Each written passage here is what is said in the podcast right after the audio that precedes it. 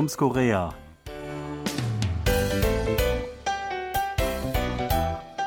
Nun hatte es mich doch noch erwischt. Vor anderthalb Wochen war endlich auch bei mir das Corona-Fieber ausgebrochen. Nach einem gemeinsamen Abendessen und Umtrunk mit meinen Exen, Kollegen und Kolleginnen, von denen noch niemand bisher Covid-19 hatte, dachte ich am nächsten Tag zuerst, meine schwache Kondition wäre eine Art Kater. Doch als es abends eher schlimmer wurde, brachte ein positiver Selbsttest Gewissheit über eine Corona-Infektion, die durch einen PCR-Test am nächsten Tag gewissermaßen offiziell bestätigt wurde. Zum Glück hatte ich keinen oder keine meiner Kollegen oder Kolleginnen am Tag zuvor angesteckt, obwohl es genug Gelegenheiten dazu gegeben hatte. Auch ist es mir immer noch ein Rätsel, wann und wo ich mich selbst angesteckt haben könnte. Jedenfalls weiß ich nun, was einen nach einer positiven Corona-Diagnose in Korea erwartet. Sebastian, gab es auch schon Covid-19 in deinem engsten Umfeld? Ja, gab es tatsächlich. Das ist auch gar nicht so lange her. Das war jetzt in dieser aktuellen Welle.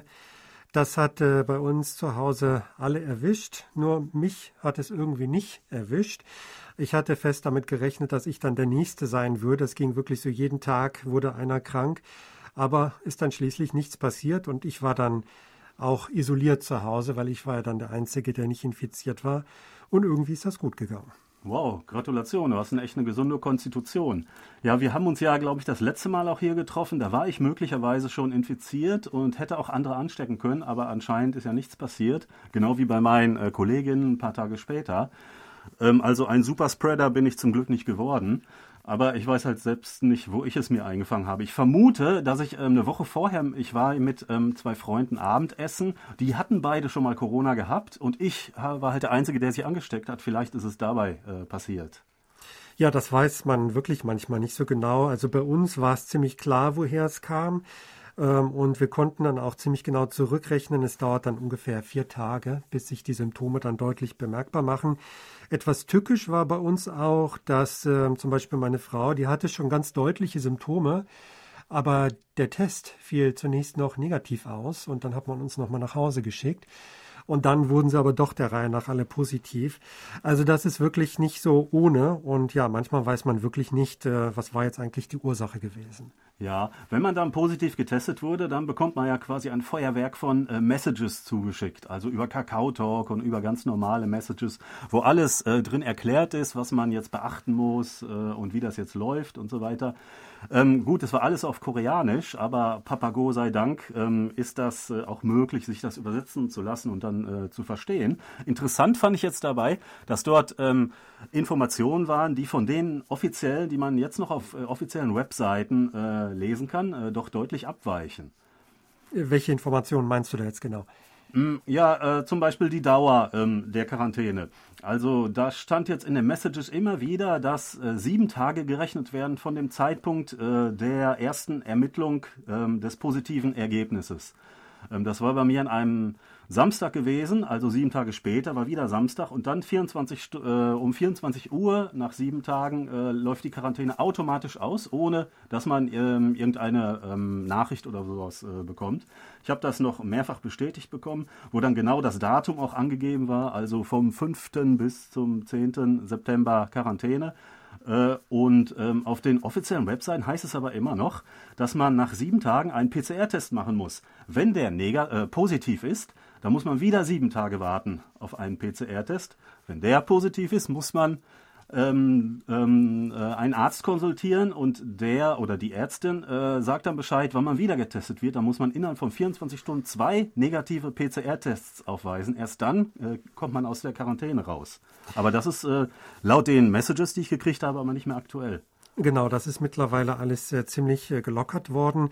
Äh, wir hatten auch den Fall, dass also eine meiner Töchter dann wieder in die Schule musste. Das wurde vorher schon genau festgelegt, wann man wieder aus der Quarantäne entlassen wird. Es gab dann auch ein Dokument für die Schule, das man vorlegen muss. Und äh, da war am Morgen der Schnelltest nochmal positiv, aber das spielte keine Rolle. Sie musste in die Schule, das war einfach schon so festgelegt und da gab es kein Wenn und Aber. Ich habe sogar eine Message gekriegt, da hieß es dann ganz am Ende, Achtung, ähm, die äh, positiv getesteten Personen, ähm, die jetzt in Quarantäne waren, die sind bis 45 Tage danach noch ähm, wahrscheinlich falsch äh, positiv, wenn Sie einen Test machen. Also sollten Sie erstmal gar keinen erneuten Test äh, durchführen, äh, sondern da läuft einfach die Quarantäne aus. In den ersten Tagen muss man schon ein bisschen vorsichtig sein, extra äh, KF94 Masken tragen zum Beispiel und größere Menschenansammlungen vermeiden und so weiter. Ähm, äh, und man soll auch mit dem Müll, den man, der sich angesammelt hat, auch ein bisschen vorsichtig sein. Alles nochmal desinfizieren und in extra Tüten packen, die Tüten nochmal desinfizieren, aber jetzt nicht mehr diese ähm, äh, Vorsicht, äh, äh biologische Gefahr.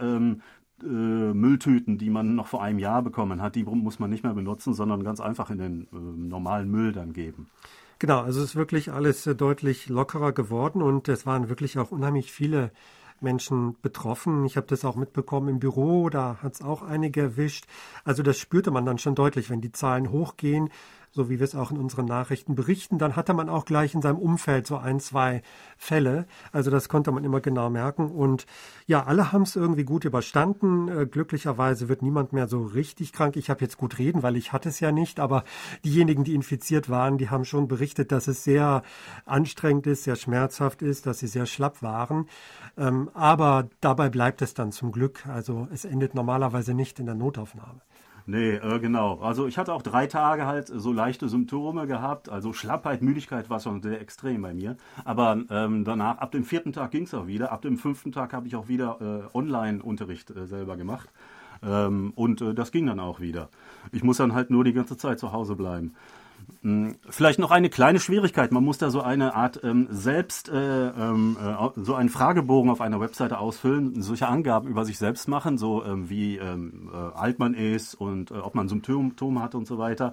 Da gab es allerdings die Schwierigkeit, dass meine Identifikationsnummer nicht mit meinem Namen, den ich da immer angegeben habe, übereinstimmte. Und jedes Mal ist das abgebrochen. Alle Daten waren gelöscht, Adresse und so weiter. Ich musste alles nochmal eingeben. Aber da war kein Hinweis, wie äh, mein richtiger, mein korrespondierender Name ähm, lautet, der mit meiner äh, ID-Nummer verknüpft ist. Äh, ich habe das bestimmt dutzendmal ausprobiert. Ich konnte das gar nicht machen. Da musste ich es abbrechen.